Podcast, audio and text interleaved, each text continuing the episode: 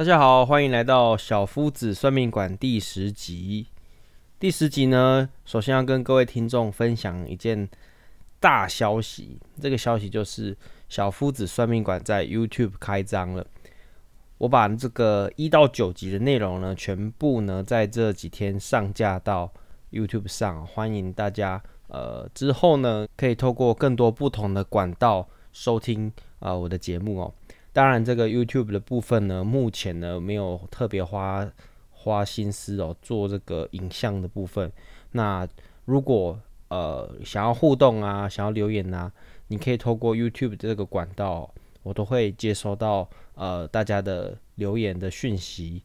然后或是呢，你没有想要在上面跟大家讨论交流的，你也可以透过私讯告诉我你的问题是什么。那我尽可能的呢，就是。会回复大家，那还是一样哈，不保证每个私讯呃文字上都能够回复得非常详尽，能够在节目上呃统一的跟大家说明的，我就尽量在节目上说明。这集呢可能花比较多时间跟大家闲聊一下。首先呢是这个上架 YouTube 之后，发现啊，这个 YouTube 现在市面上看得到跟生命灵数啊有关的相关的节目啊，其实。也蛮多的，那这些东西呢，其实大家都可以去参考。有一些呢讲得很详细哦，就是说，呃，怎么去算到你的这个生命灵数的最后那个数字。有些的表达方式是用几号人几号人的方式来表达，其实那都是大同小异啦。我看到比较差异比较大的是，我曾经在国家图书馆呃找过类似的书籍，然后呢有。差异比较大的是整个，呃，比如说我们常常讲四呢，它的中心思想啊是哦，它可能是比较执行力比较高啊，然后很爱家啊，然后这个坚持己见啊，专业能力又很强啊，好，类似这样子的这个描述呢，可能在另外一个派别它是放在别的数字，这个就是比较重大的差异。再来呢，就是这个。呃，网络上呢看得到的生命灵数有关的节目，通常都是比较偏知识派的哈。比如说，他来讲解每个数字不同的意思哦，那它代表的是什么啊？哈，或者说呃数字连线啊，代表什么运气啊？哈，这些呃，我目前看这个 YouTube 上面的节目还蛮多的，那这些大家都可以参考。我的节目大家听到第十集了，呃。最明确的不同呢，就是克制化，但又是去识别化。对于要算命的人来说呢，要算自己生命灵数、解自己生命灵数的人来说呢，他可以知道比较深入一点哈，了解自己的状况。那对于想要通盘了解生命灵数的来说，我的节目呢就非常的片段哦，就是说你可能透过呃这个。今天的第几组？第一组可能第今天的第一组、第二组这样凑凑凑凑一些这个呃内容，你才可以对一个数字比较有通盘性的了解。那这个话，这个的话，我觉得是在我的节目上想要学学习整套生命灵数的人来说会比较困难的。那当然啦，我这边的我这边的频道呢，主要呢是服务这个想要知道他自己生命灵数的。这个走向啊，或是说优缺点的分析啊，哈，这些个性的分析啊，以及对他生活中大大小小事的这个看法啊，好建议啊，我我我的节目比较像是这个方向。对于要学整套的人来说呢，比较建议你可能可以参考其他 YouTube 上面的节目。那再来是说呢，呃，我这边节目听到这里哈，第十集，呃，前面九集呢。我发现有一个现象，就是这个现象就是说，呃，大家都会比较喜欢哈，就是专心听自己的，哦，其他人呢可能就跟自己没有关，就就没有听了。这个我觉得很正常哦。这个在呃 YouTube 上面呢，其实有很多算命的相关节目，比如我们举例好了，塔罗牌，塔罗牌最呃大的特色就是它会。我说我是我是指这个在 YouTube 上啦，最大的特色就是，呃，这些帮忙算塔罗牌的老师啊，都会给大家几个选项哦，去选择选择这个问题，你可能呃是比较跟你呃相关的答案。为什么这样讲呢？因为塔罗牌它其实非常重这个呃问问题的当下以及以及这个呃每个人实际的状况哦。所以这种大众的塔罗牌，通常算命的老师都会呃都只能啦给几组的这个牌组啊。去解牌，解那种大众的塔罗，星座的也差不多是这样，就是大众的这个解盘，然后那这这些节目呢，你看下去呢，你你会发现这个留言区的讨论都是哦，第几组牌哈，第一组、第二组、第三组分别是在这个影片的第几分几秒，那大家很集中的会去听那几分几秒。那这样听下来呢，其实很快的，呃，很有效率的，可以知道你那个牌组啊，那你那个呃解盘啊，或是说你想要问的问题的答案哈，在几分几秒，很快的就可以去掉跟自己无关的资讯。那我这边呢，之前一到九集的这个节目呢，在 p o c a e t 上面比较没办法做到这件事情，所以后来这个听众反映之后，我觉得，诶，那我们可以增加。有这部分的需求的观众，可以在 YouTube 上面，呃，可以直接找到他的解盘，他的部分的解盘这几分几秒。那我觉得这个部分我可能就不会特别的去编辑啦，那就交给听众们。呃，你们如果有有时间哈，有意愿可以帮忙留言哦，就是第一组、第二组、第三组是在几分几秒。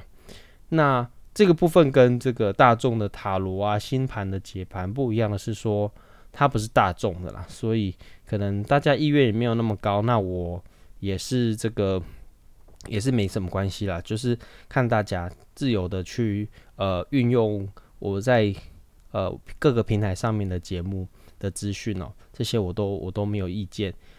那再来呢是这个呃节目呢，其实走到第十集哦。解了那么多人的生命灵数，我觉得最重要的还是跟大家分享，可能一段一段时间哦，得到了一些心情上，或是说对于生活大小事的一些心得。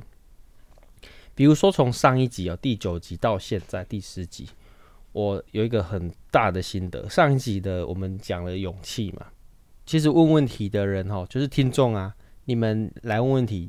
我觉得你们也是需要非常大的勇气哦，毕竟有时候这个生日呢给出去啊，然后再加上一些问题啊，加上一些特征啊，其实就会被别人知道说啊，这是你。但是我觉得不用太担心哦，因为我们节目录到现在第十集，有很多已经是完全我不认识的人哈。那你你你来你来投稿啊，那个我在节目上解盘啊，你也不用担心被别人认出来啊。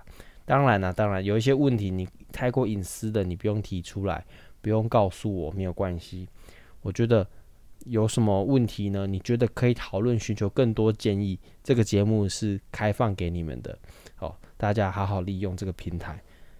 那我们今天呢，讲讲那么多废话，我觉得也不算废话啦，就是呃讲那么多心得呢，还是要认真的来解盘一下哦。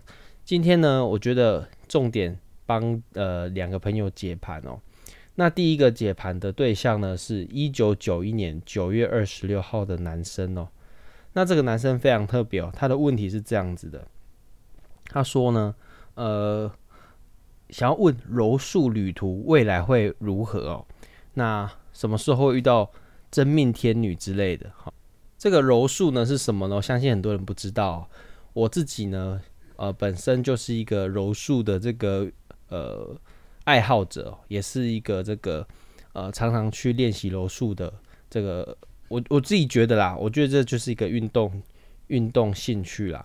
那这个很像柔道，但又不是柔道哦，它不只是柔道，它加了更多的擒技哈。这里跟大家介绍，也是格斗的一种。那这个是我柔术的朋友投稿的，那。如果大家有兴趣哦，可以去了解，上网搜寻搜寻一下，就是这个柔道的柔哈，然后这个技术的术。我今天甚至还看到 Meta 的老板哦，就是那个马克·祖克伯，他也有在打柔术哦。他发在自己的这个 Instagram 账号，他去参加了比赛，然后还得名哦。打有道服还有无道服的这个比赛都得名。那可见呢，这个连这个大老板哦都很认真在推广柔术，他自己也在打柔术。听说 Meta 公司里面还提供员工可以打柔术的时间和空间，还有一些师资。我觉得这个老板呢是真的是做得非常好，提供的福利非常多。好，废话不多说，我们回来这个解盘哦。一九九一年九月二十六号，三七一零一的男生哦，在柔术的旅途呢。呃，会如何？我觉得啦，我们先讲一下三七一零一跟柔术会有什么关系啊？三七一零一的一非常多哈，有一九九一，好有两个一，然后三七一零一又有两个一，所以总共有四个一，而且第四个一是这个中心思想，一的中心思想就是独立自主，哦，有自信的，然后很自主的。他不太需要别人的协助就能够完成很多的事情。再来呢，就是呃很乐观哈，然后正向，并且呢这个创新的见解很多。那这是中心思想。再来呢，呃，这位先生呢还有二三六七九九的话有三圈哦，其他数字大概就是一个。呃，在他的这个生命灵数以及他的生日里面就出现一次而已哦，所以呃，我们接下来分别讲哦，有二、有三、六、七，代表什么意思？二呢是这个处事圆融、协调性高，哈，然后三呢是这个也是非常乐观哈，他乐观跟一不一样，乐一的乐观是积极呃有自信的那一面哦，三的乐观呢是这个天真的乐观哦。所以有时候蛮天真的啦，哈。那你在六呢，是这个重义气啊、承诺啊、完美的这个性格啊，哈。所谓的完美性格就是追求完美的性格啊，所以他就比较龟毛啊，哈。六是比较龟毛。七的话呢，就是我们讲过理性好分析啊，但是他另外一个面就是机车难搞、难说服。九呢，就是慈悲哈，乐乐意乐于助人。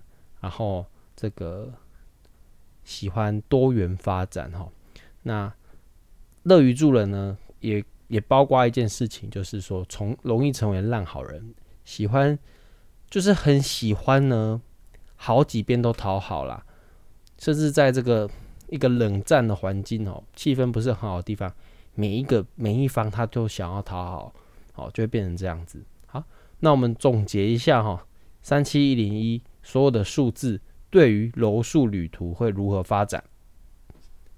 第一件事情，因为一非常多，之前呃讲过，一非常多人都需要一个东西，那个东西叫舞台。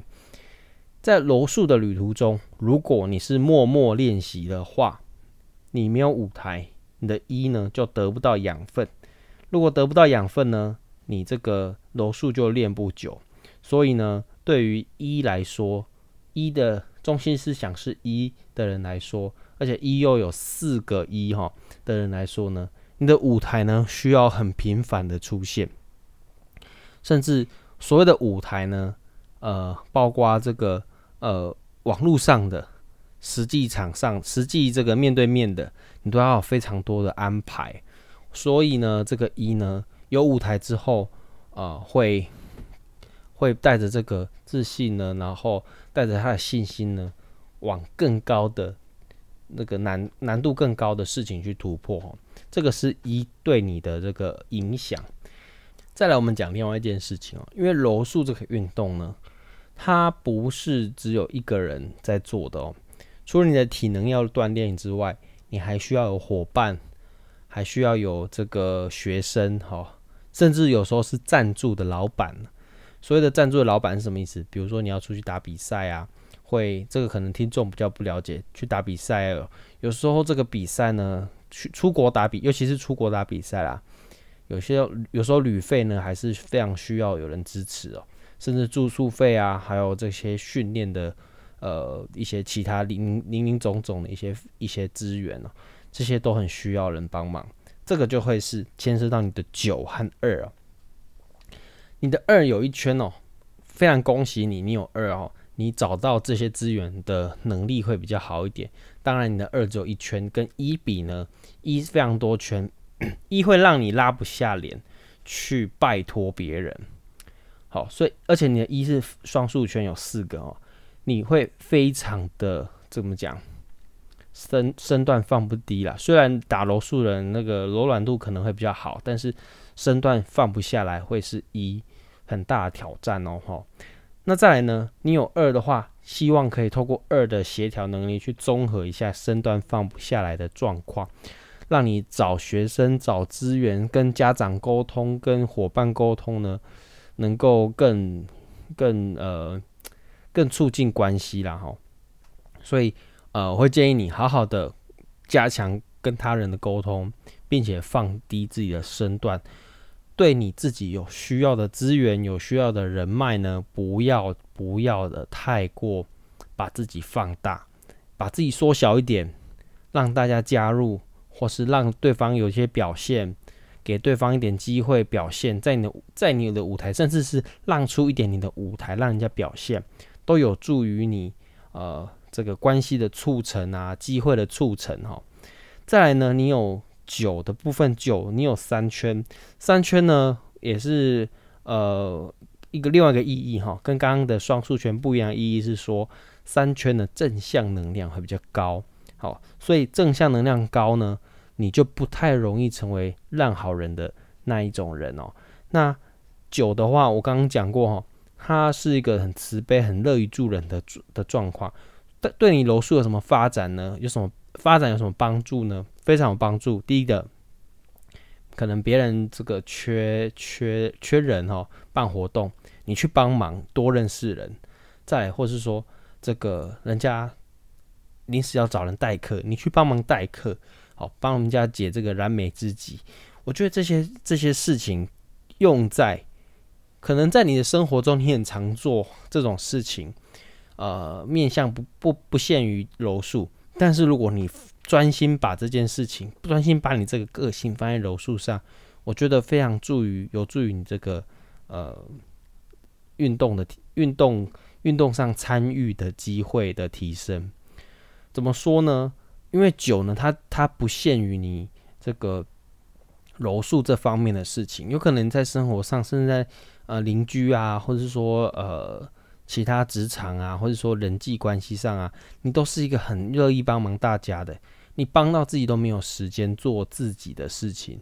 好，如果你是有家庭的，那你就帮到没有时间做自己，对待自己的家人哦，照顾自己的家人，这个部分呢，就会比较是 把你自己奉献于社会啊，奉献于团体公众哦，你就不叫没有自己的空间。和时间专心自己做自己想做的事情，因为你会问这个问题，代表说你非常想要投入专注在柔术上。那问问这个问题的话，你的酒呢就必须收敛哈，你就必须有所抉择，有所放弃哈。有时候呃，我我我也常告诉我自己啦，因为一九九九年哈，或是说一九九几年出生的酒都很容易比较多，我都会告诉自己这件事情，想要达成一个目标。不要想，不要只想着这个，呃，要去补充什么，而是去想着先放掉什么，先放掉什么，有助于你专心去做你现在既有的目标，甚至集中你现在既有的资源。好，那这个这个部分呢，就对你呃会比较需要注意。好，当然九三圈呢，你要帮你你的这个乐于助人的这个表现呢，乐于助人的心态会更强烈哦。那我觉得你就好好发挥在你想要专注的事情上，你想要专注的人脉以及领域上，这个对你就很有帮助。那再来呢？什么时候会遇到真命天女？我看了一下你目前的那个流年走势哦，你其实是处于一个旺到旺到底的一个状态哦，就是从你去年的生日到今年目前为止啊。你已经旺了，连续旺了四年多了哈。我所谓的旺呢，就是一路走旺啊，慢慢提升哈，已经走到，已经走了四年多。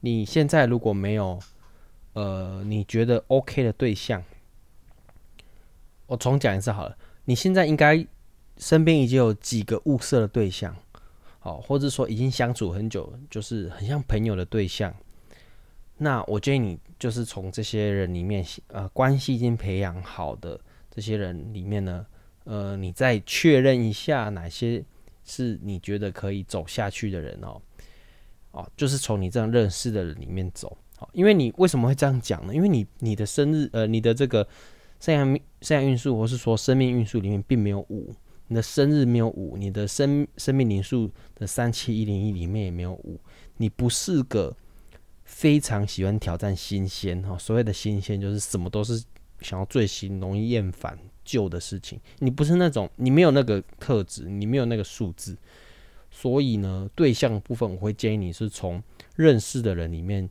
去确认一下，哎、哪一些哪几个人哦，缩小范，逐渐缩小范围，然后最后确定哦，她是你的真命天女。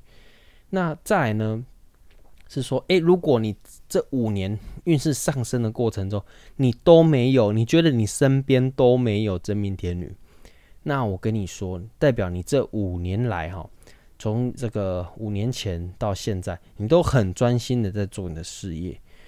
我我我们觉得，我觉得啦，这个老天爷很公平，每个人的时间都是一样的哈，每天都只有二十四小时。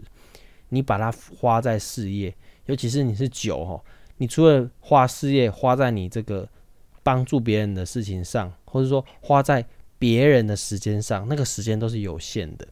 你花在自己的感情上呢，可能就没那么够。所以呢，我会建议你啊，呃，因为来到了第五年哈。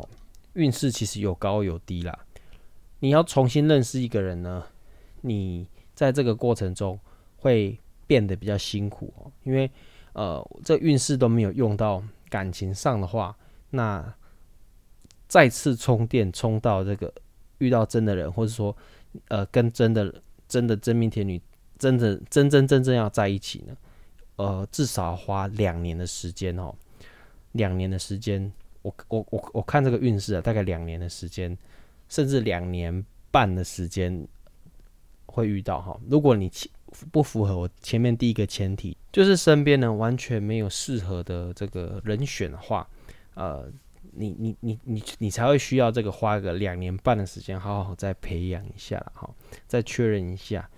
呃，所以呢，总结来说呢，不是现在的人里面，就是未来两年半。你慢慢培养的人里面，培养关系的人里面，呃，会是找到真真命天女之类的哈。因为你问什么时候嘛，啊，如果你觉得你不确定的话，你或是你觉得哎、欸、这几个对象适合，或是觉得他是的话，你可以再来向我们前前面几集，呃，提供一下呃你跟另外一个对象的这个生日，我们看一下，哎、欸，到底他哪里会补到你啊？好，哪里可以？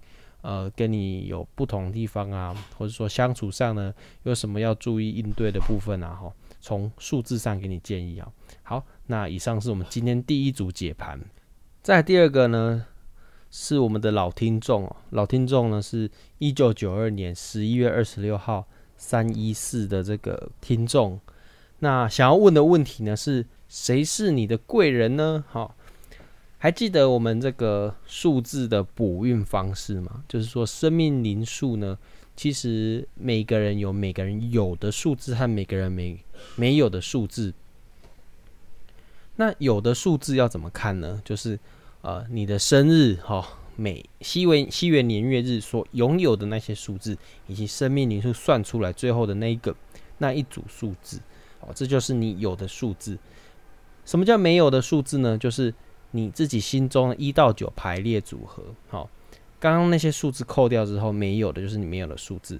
那这个今天这个听众第二组听众呢，一九九二一一二六少什么数字？少五七八。那五七八呢？这样这样看下来呢，就是你找五或者找七找八，哦，都会是你的贵人。那五七八补补的运又不一样哦，怎么说呢？就是如果你是补五哈，它就会补到你的这个四五六的运哦，因为你有你的中心思想是四，你的生日有一个六，然后你要补一个贵人是五，补起来呢会给你一个非常好的组织管理能力的这个运气哦。